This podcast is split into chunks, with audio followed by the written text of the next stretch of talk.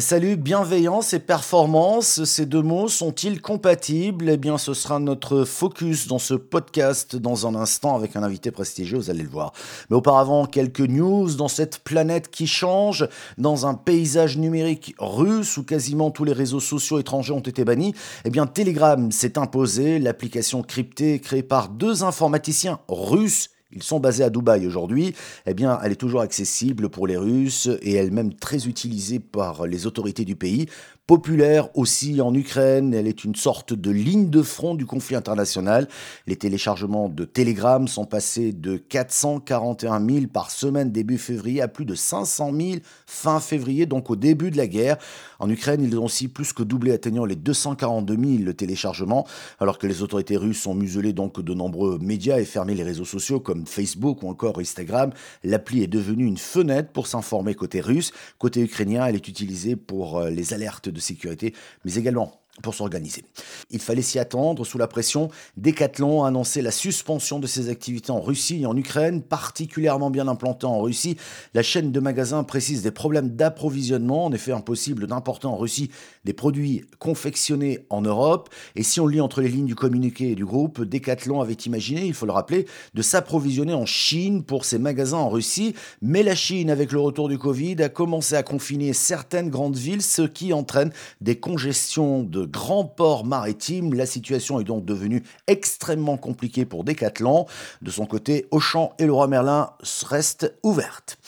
La généralisation du travail hybride a accéléré les réflexions sur la transformation des bureaux. Aujourd'hui, de nombreuses entreprises ajustent leur surface en fonction de cette nouvelle réalité, reconsidèrent leur localisation, s'adaptent aux nouveaux usages et besoins des collaborateurs tout en s'efforçant de réduire l'empreinte carbone. La tendance est au moins de mètres carrés, mais mieux de mètres carrés ça va être un peu compliqué cette histoire, mais ces changements ne s'arrêtent pas à la sortie des immeubles, hein, vous imaginez bien, ils définissent finalement les contours de la ville de demain. Alors que vont devenir ces bureaux? Comment créer un outil de travail à la fois performant et désirable pour les collaborateurs? Je vous invite à lire une tribune de l'équipe Stratégie Consulting de JLL qui est parue dans les échos et on y apprend beaucoup de choses et on se dit effectivement qu'aujourd'hui les entreprises sont en train de réduire leur surface parce que les gens changent et c'est particulièrement vrai à Paris. Selon une, enquête euh, usagée du collectif Mobilité d'Île-de-France, auquel donc JLL a adhéré, 30% des usagers des transports en commun franciliens ont eu un projet de déménagement en 2021, même s'ils ne l'ont toujours pas concrétisé. Un sur deux était en quête d'une meilleure qualité de vie.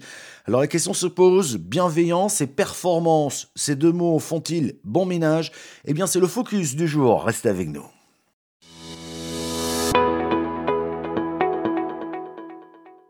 Et on est au cœur de Paris avec euh, Thierry William, bonjour.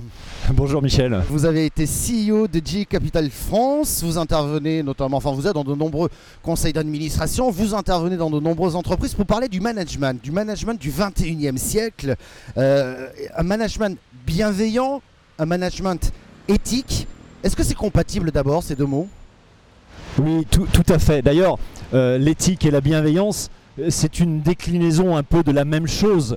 Veiller au bien et veiller au bien de l'ensemble des stakeholders, que ce soit les collaborateurs, que ce soit les clients, que ce soit les fournisseurs, que ce soit l'écosystème dans l'entreprise vie, de, bien les traiter, ça c'est de la bienveillance. Et si on est bienveillant, on fait de l'éthique. Mais est-ce que finalement l'éthique n'est pas dans la RSE que toutes les entreprises appliquent aujourd'hui?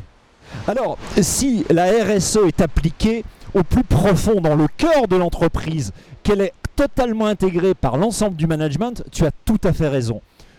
Ce qu'on aperçoit encore aujourd'hui, d'abord, il n'y a que les grandes entreprises qui ont une obligation de RSE, et certaines la vivent vraiment comme une obligation. Si c'est une obligation, on n'est pas dans l'éthique, on n'est pas dans la bienveillance.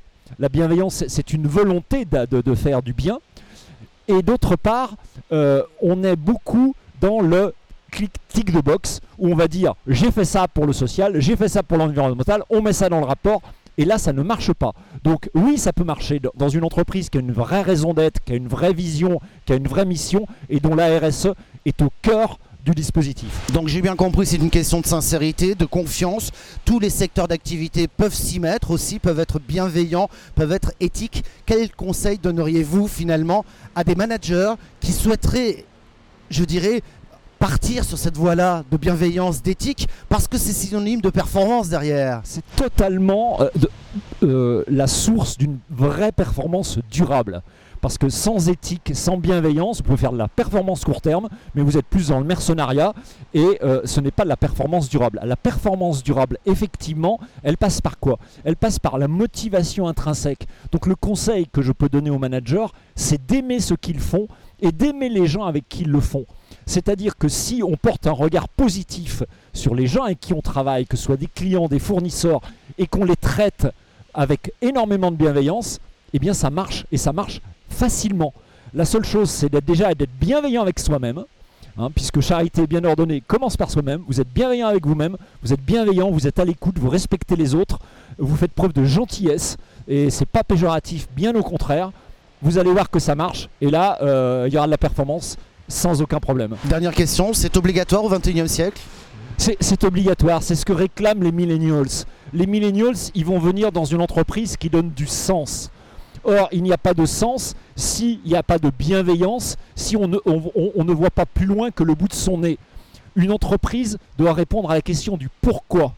Et donc, si vous voulez attirer des jeunes, il faut qu'on réponde à cette question de sens, qu'on aille, comme le, dit, le donne la loi Pacte, sur la raison d'être de l'entreprise dans le monde d'aujourd'hui. Donc oui, c'est indispensable pour une performance durable. Merci beaucoup Thierry Ollier, merci. Merci beaucoup Michel.